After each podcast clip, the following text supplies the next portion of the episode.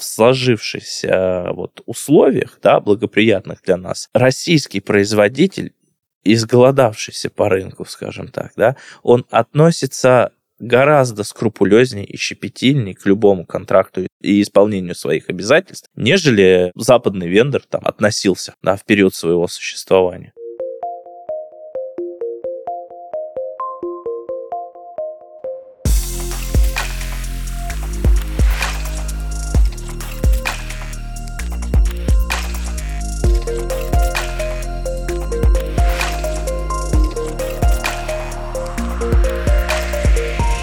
Здравствуйте, это «Футуризм по-русски», подкаст, где мы говорим о современных технологиях в России. Каждый выпуск я, Денис Усачев, IT-специалист с десятилетним опытом работы в индустрии, разбираюсь, как меняется отечественный IT, транспорт и космос, а также какие решения предлагают российские разработчики уже сегодня. Данный подкаст мы пишем в студии Red Barn вместе с многопрофильной IT-компанией Citronics Group.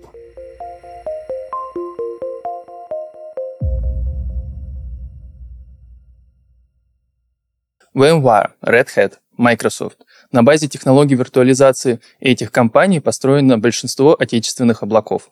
Но западные компании покинули российский рынок и перестали поддерживать свои решения. Что в таком случае делать облакам? Один из возможных вариантов – это переход на отечественные технологии виртуализации. Но в этом направлении много белых пятен. К примеру, вопрос, достаточно ли функционала в российских решениях для того, чтобы закрыть потребности бизнеса, и готовы ли эти решения к промышленной эксплуатации. Отвечать на эти сложные деликатные вопросы будет наш сегодняшний гость, директор Центра виртуализации вычислительных комплексов Citronics Group Илья Козлов. Илья, привет. Привет, Денис. Илья, расскажи поподробнее, чем ты занимаешься. Занимаемся созданием отечественной виртуализации компании Citronics. Продукт наш называется платформа виртуализации Citronics. Это платформенное решение, на э, базе которого крутятся помимо виртуализации дополнительно облачные сервисы и так далее. В принципе, э, которые закрывают э, требования критической инфраструктуры своим софтверным решением. Слушай, раз ты заговорил про свою должность, все понятно из должности. Почему вычислительные комплексы? Почему не дата-центры, не кластера? Ну, так это основа, скажем так, дата-центров и так далее. Ну, в, в принципе, да, как бы вычислительные комплексы, скажем так, программно-аппаратные комплексы, это есть некий такой кирпичик. Как я уже сказал, отечественные облака строились в основном на решениях мировых лидеров в этой области. Да, безусловно. Та же VMware, она была пионером и начинала свою деятельность в 98 году, то есть 25 лет компании в этом году, и предоставляет очень широкий спектр решений для виртуализации. В связи с этим компании уже отечественные не спешат переходить с иностранных решений на российские. Скажи, пожалуйста, как дела обстоят на рынке, какие появились игроки на нем, и как давно эти игроки занимаются виртуализацией? Ну, смотри, а, в целом тема виртуализации, если мы вот берем ее в вакууме, она, конечно, стара как мир да, и пионеры известные, да, всем нам, а, то есть это и, да, там, западные решения, да, а если мы э, говорим конкретно там о базе виртуализации гипервизорах, да, там это Xen ESXi, Hyper-V э, история. То есть, да, это действительно как бы такие двигатели а, рынка мирового, да, а что касается как бы в принципе основы всего основ, да, это вот ядро виртуализации, то принято так говорить, да, что там вся отечественная виртуализация, она строится на КВМ ядре. Вот, э, ну, опять же, я постараюсь там избегать жаргонизмов, да, и совсем каких-то таких э, узкопрофильных деталей. Вот, скажу, что, ну, понимаете, это психология да, психология потребителя, то есть корпоративный потребитель не сильно отличается. То есть если а, там на уроках информатики и в IT-школах на, нас учили пользоваться Windows, да, то дальше как бы э, курс по виртуализации, он у всех там и в, в институтских историях, там, да, и так далее. То есть и дальше в обучениях по администрированию, да, он строится, естественно, на VMware. То есть как э, убежать от того, чему вас учили 20 лет, да. Собственно, говоря про рынок, да, игроков достаточно. Я имею в виду отечественный рынок. Э, игроков э, достойных. А если вот в того. числах, то примерно сколько? Ну, ну, хотя бы сколько ты можешь насчитать, давай так. А, ну, смотри, на отечественном рынке порядка 10 игроков, 10 э, вендоров, даже я бы сказал, решений по виртуализации от нишевых до, скажем так, вполне достойных, и на которых мы в том числе равняемся, и с которыми имеем прекрасные доверительные и партнерские отношения, да, как бы, по сути, поле рынка, оно небольшое, и все друг друга знают, да, правила первой руки там никто не отменял, да, второй и так далее. Вот, а, поэтому есть вендоры, которые не сильно вкладываются в свой продукт, да, вот есть, получился. Об да. этом мы еще поговорим. Да, он, Тут он, не он, раскрывай он, всех да, деталей. Да, хорошо. Он стар как мир. Я бы сказал, что вот отечественный рынок виртуализации, он тоже там порядка 20 лет существует, да. И наработок много. Все они как раз-таки крутятся э, вокруг решений вот как раз флагманских мировых, да, как э, мерила рынка. Ты упомянул, что вы разрабатываете собственные решения в области виртуализации. Вот скажи, пожалуйста, как давно Setronics этим занимается и почему вы к этому пришли? Да, безусловно, ты правильно подметил. Мы э, разрабатываем собственное решение на базе устойчивых компонентов, естественно. Мы, как и весь рынок, используем э, устойчивые компоненты в части виртуализации ядра, да, также как бы лучшие практики партнеров, в том числе и наших, да, лучшие практики вендорских решений. На базе этого развиваем свое платформенное решение. Что касается как давно, ну, наверное, да, уже год с небольшим, да, а, мы понимаем, что как бы а, по меркам создания продукта его жизненного цикла это смешной срок, но, а, скажем так, время не ждет, оно подогревается всячески рынком, да, и требованиям рынка, и э, современными требованиями рынка, в первую очередь отечественного, да.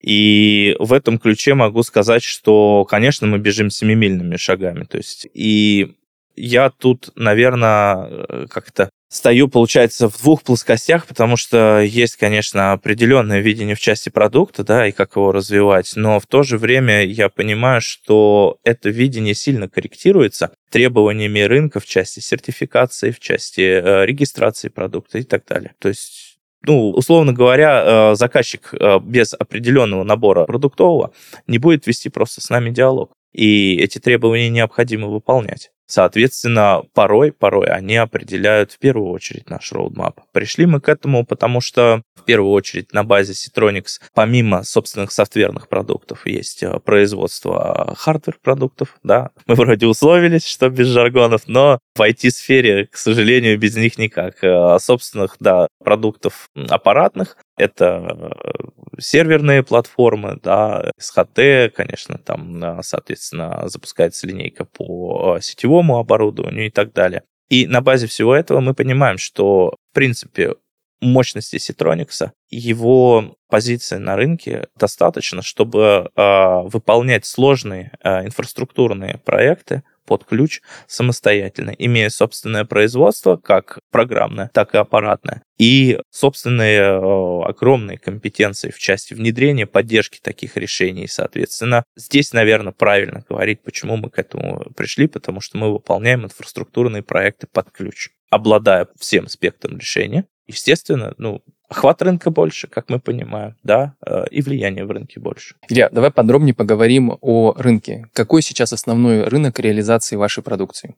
Если его сегментировать, да, то это, естественно, энергетика, нефтегазовый сектор, телеком, да, собственно, все сферы экономики и российского рынка, которые потребляют э, критическую вычислительную инфраструктуру. Как мы понимаем, сейчас э, в крупном корпоративном сообществе рынка без этого никуда начиная вот от сфер, которые я озвучил, и заканчивая сферами, в которых Citronics позиционирует себя как один из лидеров. Это сфера морская, сфера космоса. Все эти сферы потребляют базовую критическую инфраструктуру вычислительную, да, как с части аппаратного вычисления, так и с части софтверного управления аппаратным вычислением, облачного вычисления. Вот она и наша ниша, вот он и наш рынок. Он проявляется сам, скажем так. Илья, расскажи подробнее про средний портрет клиента. Говоря о профиле клиента нашего, то есть э, это как могут быть небольшие государственные учреждения региональные, областные, которые также используют вычислительную инфраструктуру и модернизируют ее регулярно, и сейчас, как мы понимаем, э, переходят на отечественные решения. Так и крупные корпоративные клиенты, клиенты финсектора, да, клиенты, э, соответственно, государственного сектора. Да, как бы сразу отмечу, что есть э, определенные моменты с точки зрения сертификации, ИБ и так далее, которые нужно выдерживать при работе с государственным э, сектором. Вот. Это непременно. И мне кажется, в, с точки зрения инфраструктуры, драйвер роста в том числе и наше государство, да, вот, оно по большей мере определяет тот профиль, да, которому должно соответствовать софтверное решение. Ну, откуда мы имеем как раз-таки все вот э, вещи по регистрации продукта, там по соответствию и нормативному ему соответствию, требований информационной безопасности и так далее. Это все так или иначе как бы развивается и драйвится нашим государством, что есть хорошо. Я считаю, что с точки зрения профиля нашего клиента, да, я повторюсь, это средний, крупный и госсектор. Илья, ты уже упомянул, что на отечественном рынке присутствует порядка 10 значимых игроков. А давай теперь посмотрим на картину глазами клиента. Потому что есть какая-то, представим, некоторую абстрактную компанию, которая использовала западное решение, и вот она сейчас планирует переходить на отечественные технологии виртуализации. И у компании есть определенные страхи, стереотипы. Вот мы сейчас с тобой постараемся их либо подтвердить, либо развеять. Я себе их даже записал. Первое – это высокая цена на open source, на который наклеил вендор свой значок и, соответственно, говорит, что вот э, он молодец, разрабатывает, э, и оно готово к эксплуатации. Ну, это а, возвращаясь к тому, что мы ранее сказали, да, про сравнение там западных решений и наших. Это палка о двух концах. За импортное мы платить готовы, а отечественное почему-то собрано у нас как бы вот из каких-то деталек. К сожалению, да, такой стереотип есть, опасения есть. Это стандартная работа с возражением заказчика, да, который как бы думает, что ну я вложился там миллионами долларов в западное решение, и тут вот мне нужно, собственно говоря, модернизировать инфраструктуру, расширять ее, покупать аппаратку. И плюс еще лицензии, которых как бы западных сейчас нет, я готов был за них заплатить. А вот за российские что-то вот как-то странно, что они вообще что-то стоят ведь это все же open source там и так далее. А нет, в этот момент мы должны понимать, что вендор, он на то и вендор, он потратил определенные компетенции даже, чтобы а, скомпилировать этот open source, следить за обновлениями, следить за добавлениями определенных политик, пакетов безопасности и так далее, за обновлением операционных систем, специализированных, использованных в этом решении, как база, за обновлением ядра. Собственно говоря, не все компоненты open source разрешены для использования да, если мы думаем, что вот мы там сейчас такие любую роллинговую версию Red Hat взяли, там, CentOS и использовали ее, да, я, к сожалению, не могу там без, да, персоналей рассказывать про это, то нет, эти компоненты запрещены к использованию. Да? Они запрещены по лицензии? А, они запрещены к использованию а, в Enterprise, запрещены эти компоненты к использованию, к, к открытому в коммерческих решениях МИЦифры, в первую очередь, да, то если мы говорим о вендорском решении, то, естественно, вендор вкладывает свои компетенции в первую очередь. И мы должны понимать, что вендорский продукт, он чем отличается от интеграторского? Что э, это решение можно отчуждать, да, в данном случае по неисключительным правам, то есть передавать заказчику как некое готовое законченное коробочное решение. Ну, по сути, заказчик не будет сидеть и не должен сам заниматься девопсом, а должен произвести простую инсталляцию, использовать э, определенные инструкции да, по работе с решением и э, уметь базово пользоваться им сам. Да, конечно, существует и вендорская поддержка первого, второго, третьего уровня, да, но э, это все, скажем так, обвесы. Решение должно быть самостоятельно отчуждаемо. Это то, как раз-таки, к чему стремимся мы, точнее, мы уже это сделали, да, на базе чего строятся интеграционные проекты инфраструктурные Citronics.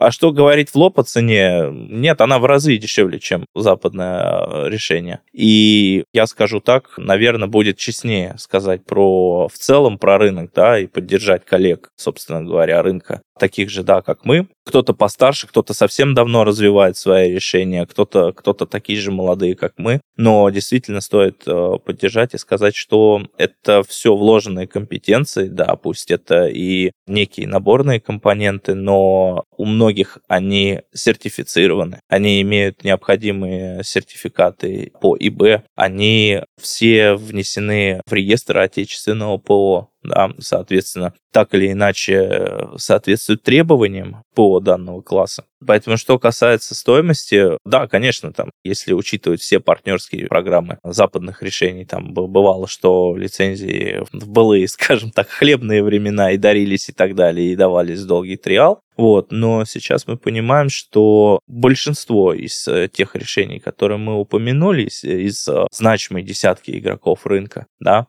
они э, достойные аналоги и достойные заменители ушедшим западным решениям. Тут как бы абсолютно не стыдно говорить такие вещи, в том числе и про нас, и, повторюсь, как про коллег по цеху, скажем так.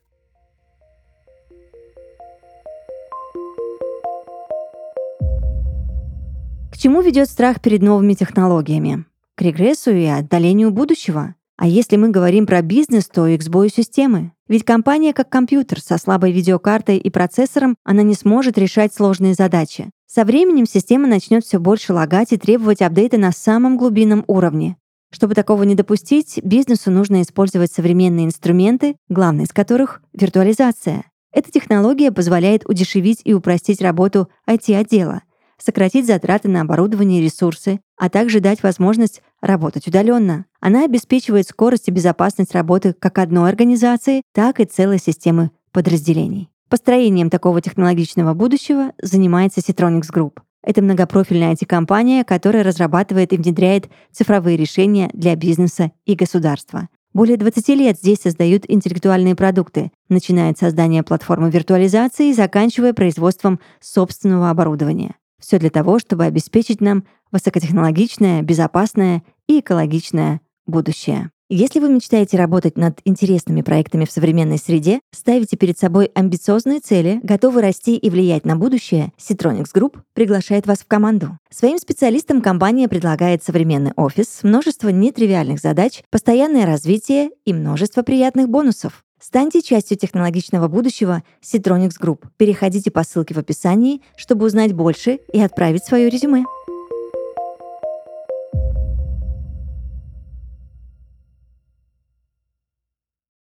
Давай немножко покопаем вглубь, э, как вообще строятся подобные продукты. Вот э, есть решение open source, и в том числе не только российские игроки, но и международные делают абсолютно так. Это схема бизнеса, что делается форк от open source, и дальше в этот э, форк начинает добавляться какие-то новые функциональности. И вот где-то грань между э, вот такой поделкой шилдиком на open source и вот действительно, когда вендор уже полностью владеет э, компетенцией, продуктом в каком-то направлении. А что есть вот как раз-таки то ответвление, вот этот форк? Не open source ли уже этот форк от коммерческих решений? Ну, допустим. Вспомним, а, допустим, вот Linux, да, казалось бы. Один из пионеров — это Red Hat. Конечно, это не ответвление, да, там, не форк, но его как бы некоммерческая версия, да, это CentOS. И вот форк еще от CentOS делать, ну, сам понимаешь, это как бы такое себе занятие. Поэтому, а, собственно говоря, если мы комментируем в целом open source, да, а почему нет? Э, это огромная комьюнити, где люди делятся своими э, наработками там, и так далее. И, в принципе, как бы там ну, есть лицензии, которые необходимо оплатить, в том числе за, за оплатить право использования в своих продуктах. Либо в том числе поделиться таким же открытым кодом. Да? Ну, комьюнити, насколько я знаю, работает так. А что касается ответвлений, как бы продукт виртуализации, повторюсь, он стар как мир, и здесь-то не надо особо каких-то ответвлений плодить, здесь есть наработки определенные, да, в том числе и у сообщества. Поэтому здесь есть определенные наработки, доработки. И говоря о шилдиках, да, нужно тоже подумать, как бы, что есть шилдик а, в данном случае. Когда а, вендор, э, вот, повторюсь, вкладывает свои компетенции в то, чтобы решение было отказоустойчиво, и оно имело возможность, а, скажем так, и это действительно затратная практика. Получить необходимые сертификаты э, государственные, да, для того, чтобы можно было, как и в крупных корпоративных заказчиках, его использовать без доли скепсиса и обосновать действительно добавленную стоимость решения, э, так и в государственных учреждениях, э, которые мы знаем, что они, их инфраструктура критичная отличается там и защищенностью, и определенным уровнем работы с персональными данными, да, с секретными данными, вот, то я бы даже сказал, что э, многим западным решениям да, не удавалось достичь этой ниши, и отечественные решения наши в данном плане, они уникальны в своем роде. Потому что, э, собственно говоря, западное решение, даже вот как бы существуя на рынке там на российском и имея огромную долю, там 90% долю а, этого рынка, да, даже более, в былые времена они все равно не могли э, достичь, собственно говоря, вот э, того уровня защищенности, да, и того уровня соответствия для работы с государственными учреждениями. Поэтому вот наверное, она и есть та грань, да, когда, говоря, да, по простому переклеиванию шилдика, даже оно оправдано. Потому что а, но подожди, но шилдик переклеить, это, говорю, это как бы, ну, ты выдаешь какой-то чужой труд за свой. Вот в этом как раз э, та крайность, то, что некоторые могут так делать, и выдавать, э, не имея компетенции. То есть тут ключевое, что когда клеит шилдик, еще компетенции нет. И хотелось бы, соответственно, понять, вот когда можно говорить, что действительно в компании появилась компетенция по управлению кодом. Неважно, где они его взяли, но вот именно появилась компетенция. Ну, повторюсь, это как бы извечное прения про open source. А может быть, тогда, в принципе, использование open source — это переклеивание шилдика? Ну, я на самом деле тут с тобой не соглашусь, потому что в моей картине мира вот можно говорить, что компания, которая взяла форк, сделала от open source, она действительно становится некоторым мейнтейнером, пусть собственной ветки, но становится мейнтейнером, когда появляется команда собственная, которая как рыба в воде плавает в этом коде и может регулярно контрибьютить различные функциональности, и, соответственно, исправлять быстро баги и угу. оказывать техническую поддержку. Вот если вот этот рубеж пройден, то все, как бы компания действительно по праву может говорить, что она развивает продукт, э, она ответственна за него.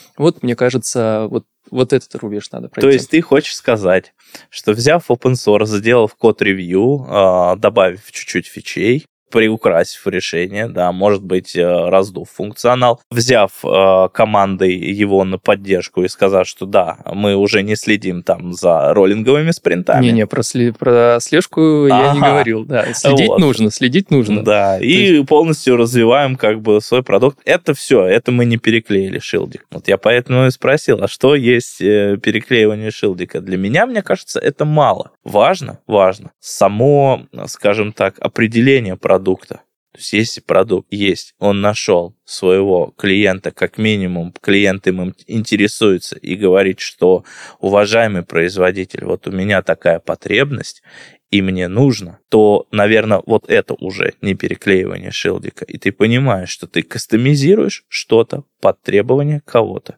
Ну, и вот это, это ровно то, что я и говорил. И то есть у тебя появилась команда, которая чувствует уверенно себя в этом коде, она понимает, что там происходит, и может носить правки. Просто нельзя взять, сделать пару маленьких фичей в код и говорить, что ты теперь мейнтейнер этого кода. Там ты мог столько ошибок наделать в этих маленьких вещах. Вот когда ты делаешь уже большие фичи, так. вот тогда уже да. Тогда а, уже если да. Уст... а если устойчивые куски? Ну, поясни. Ну, смотри, а, вот э, говоря про свой продукт, вот есть э, ядро, а ковырять что-либо там, скажем так, кардинально менять, ну, это странное занятие, да? Ну, тут есть тонкая грань, стоит, наверное, пояснить, что как бы можно менять при условии, что ты это хочешь в open source отдать, чтобы другие игроки мировые это приняли. Вот. вот. Вот тут, конечно, сложно работать. Вообще с open source очень сложно работать с точки зрения бизнес-модели, потому что ты делаешь форк, если ты сделал форк и не следишь за изменениями, то тебя могут заклевать, сказать, что вот ты, конечно, молодец, что форк сделал, а как же комьюнити, а как ты будешь апдейты получать? Это как бы одна сторона медали. А вторая сторона медали, когда ты сделал форк и следишь за изменениями, тебе важно, чтобы у тебя код не расходился от э, ветки, которую ты форкнул, Совершенно чтобы верно. можно было мерч реквесты забирать. Совершенно верно.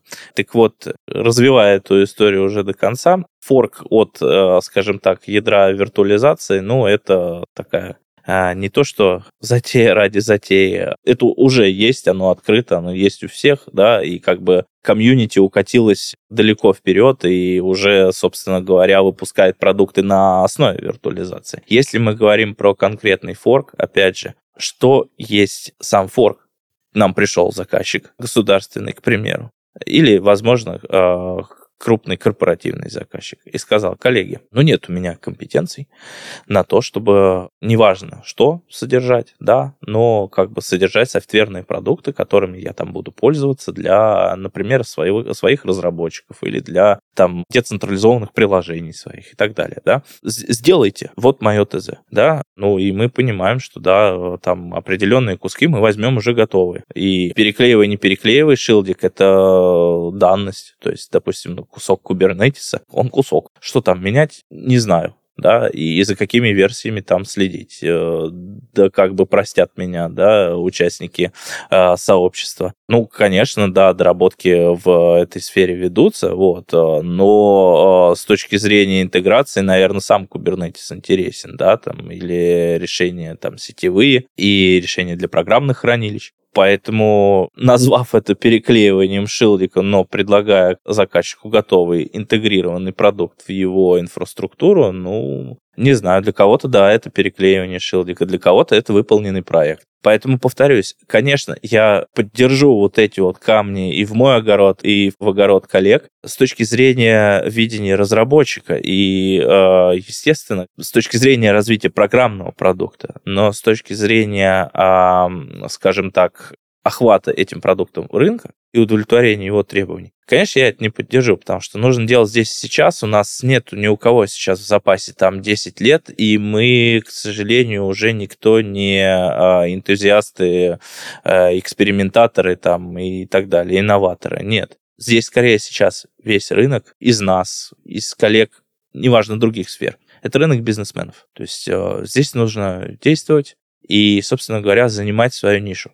Благо, благо, пока все условия созданы такие, что эта ниша резиновая. Слушай, это, конечно, очень замечательно. Я рад, что с точки зрения движения вперед у вас здесь все достаточно благополучно. Спасибо. Илья, мы с тобой очень детально поговорили про open source, внедрение open source. Давай теперь затронем вторую, скажем так, проблематику, стереотип называй как хочешь, это слабая техническая поддержка, потому что боятся отечественные компании, что российские вендора имеют молодые продукты и могут еще иметь э, достаточно мало компетенций с точки зрения широкой промышленной эксплуатации своих же решений.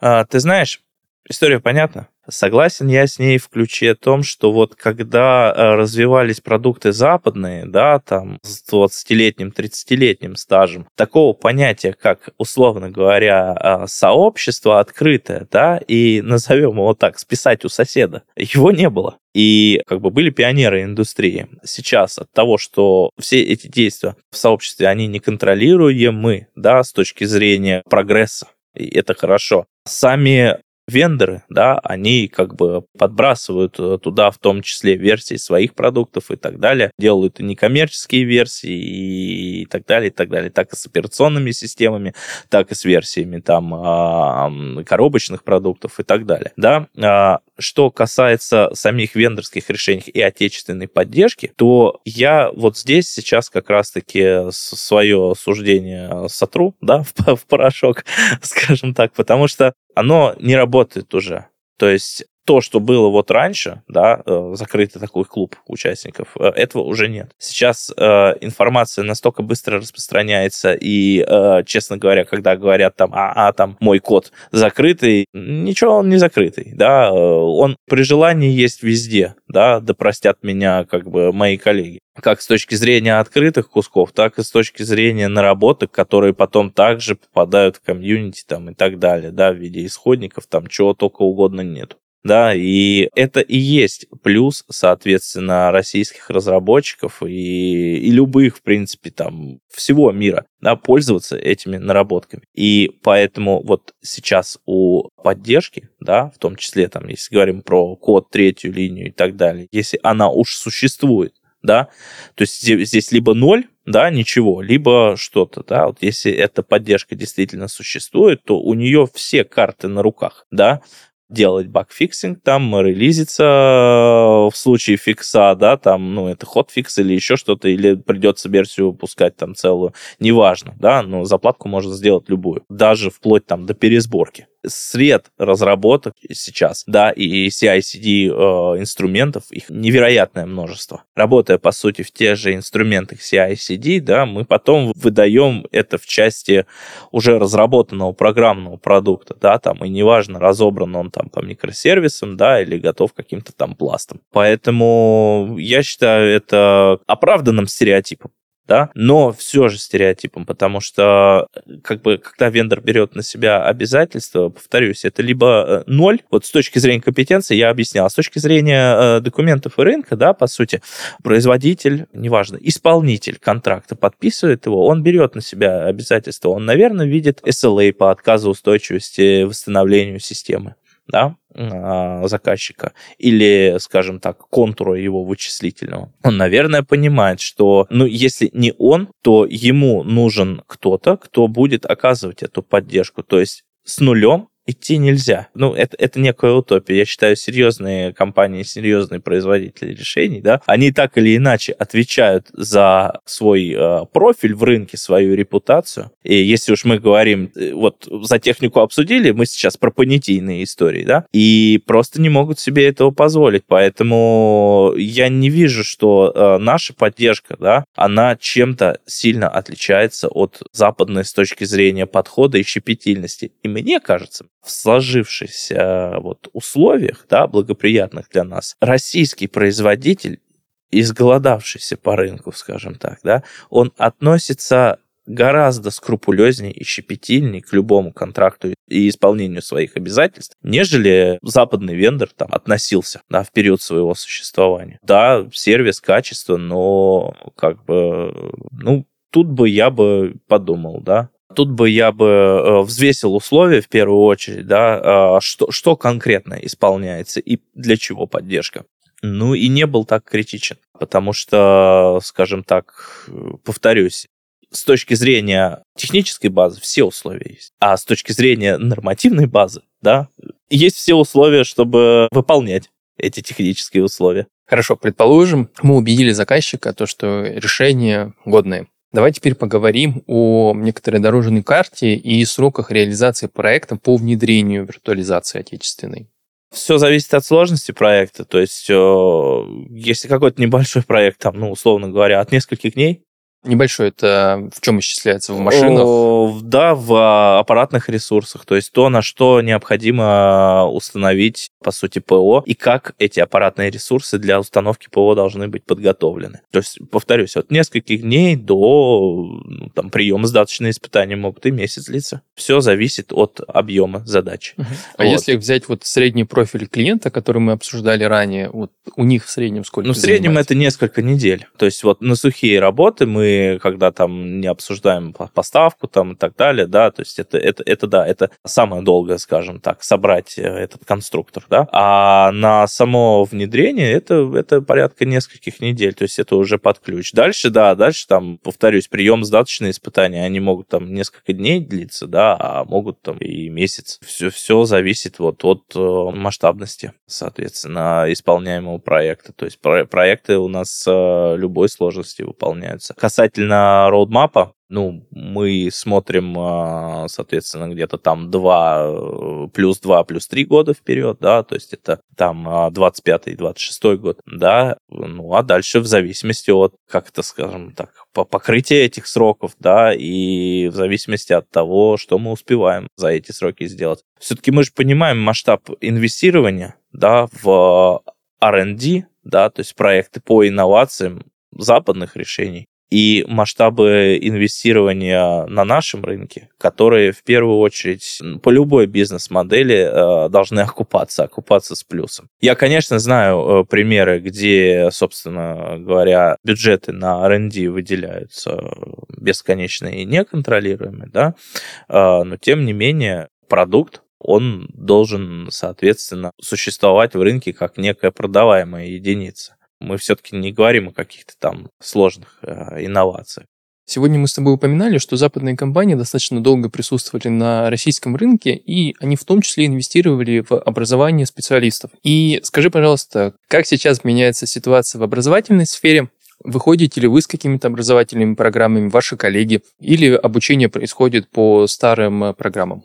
все игроки рынка, и в том числе мы проводим и планируем обучение, а ушедшие вендоры, да, они не учили каким-то там сакральным истинам, поэтому, в принципе, переучиться, ну вот, допустим, мне и моим сотрудникам, да, и коллегам составило там несколько дней, неделя и так далее, то есть э, это не так, что, ах, там, что мы теперь будем делать, мы ничего не умеем и так далее. Все, все решения по классу, они плюс-минус похожи. То есть нет такого, что, условно говоря, э, раньше это был велосипед, и он ездил, а теперь это стало подводной лодкой, и она плавает. То есть вот таких вот, э, скажем так... Э, кардинальных да, сдвигов карди... нету. Да, да, кардинальных э, сдвигов и граней каких-то недосягаемых нету. Поэтому я бы не сказал, что это какая-то там, да, проблема там или сложная задача. Вот. И, естественно, в своем продукте мы предлагаем как бы обучение на внедрение и помощь, соответственно, с адаптацией к продукту. Так и плюс любой, скажем так, пытливый инженер, в чем, вот, как я говорил, прелесть, да, сообщества, общества, он все равно одним глазом от, э, скажем так, коммерческого продукта подглядывает, а что же там происходит. Как бы это уже уровень самого инженера, когда э, он так или иначе владеет э, различными средствами.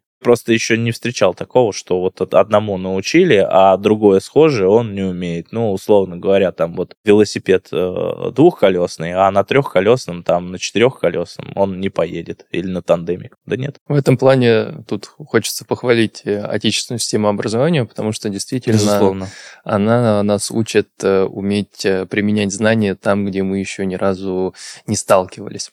В этом плане, конечно, я Безусловно, да, мы не зациклены на каком-то одном решении, то есть вот а, не стало западных продуктов, и все, мы больше ничего не знаем, мы не образованные такие, да, сирые там и так далее, да нет. Мне кажется, знаешь, вообще э, всегда есть такой э, класс э, людей в разработке, ну, в принципе, в мировой. Зато появилась возможность сделать свое. Вот, наконец-то появился шанс себя проявить инженерно. А тут то, что мы говорили с тобой про инновации и инвестиции.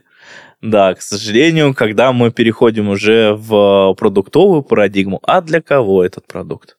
Вот да, да тут, тут есть... Ну, это уже, да, это уже все там изыски продуктологов, скажем так. Илья, мы с тобой поговорили о настоящем отечественной виртуализации, что происходит сейчас на рынке. Теперь хочется заглянуть в будущее. Давай возьмем среднесрочное, там, три года, и некоторые долгосрочные 10 лет.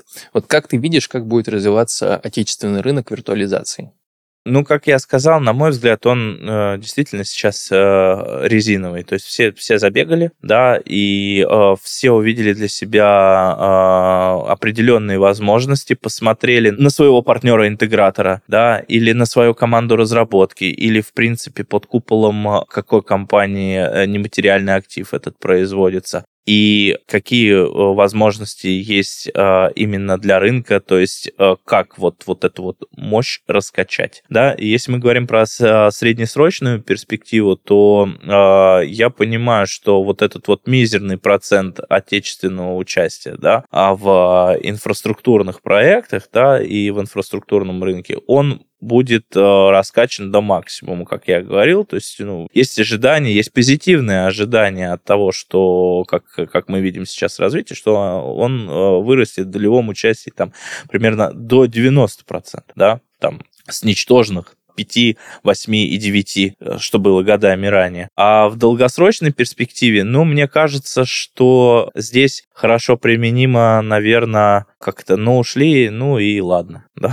То есть, э, ну, действительно, как бы не пропадем, будем развивать свое. Вот. Э, и повторюсь, есть действительно решение. Я, я не скрою, потому что, ну, у нас э, продукт молодой, и, наверное, нам сейчас сложнее от того, что мы вот-вот крутим головой, смотрим, что, где, как, что происходит, и перегружены в том числе этим информационным потоком, да. Что касается там крупных игроков рынка, да, рынка операционных систем в том числе, да, то есть здесь действительно есть достойные представители, и которые были готовы к этому. Есть представители, которые, скажем так, на пути своего развития. И да, мы ожидаем, что там в, дол- в долгосрочной перспективе и мы в том числе, кто-то еще займут крепкие позиции в рынке, э, и в том числе, как и мы, будем э, иметь своего якорного нишевого э, заказчика, да, э, который в том числе будет, скажем так, визитной э, карточкой, референсом, э, в принципе, компании в целом. То есть как компания сейчас узнаваема на рынке в сфере ИТ и ее огромный охват ИТ-индустрии, это будет только упрочивать ее позиции, так как, повторюсь, вот данный софтверный продукт, да, и в целом а, инфраструктурные про, а, проекты, это, в принципе, базовые проекты а, в IT-сфере. Невозможно заниматься искусственным интеллектом, бигдатой и прочими Не имея штуками. инфраструктуры, да. на которую ты опираешься. Да, все так. Илья, большое тебе спасибо за интересный спасибо. диалог. Ты сегодня очень много рассказал про сферу, про ее проблемы, про сильные и слабые стороны. Спасибо тебе за такую открытость. Это был подкаст «Футуризм по-русски». Подписывайтесь на нас в социальных сетях и платформах, чтобы не пропустить новые выпуски. До новых встреч!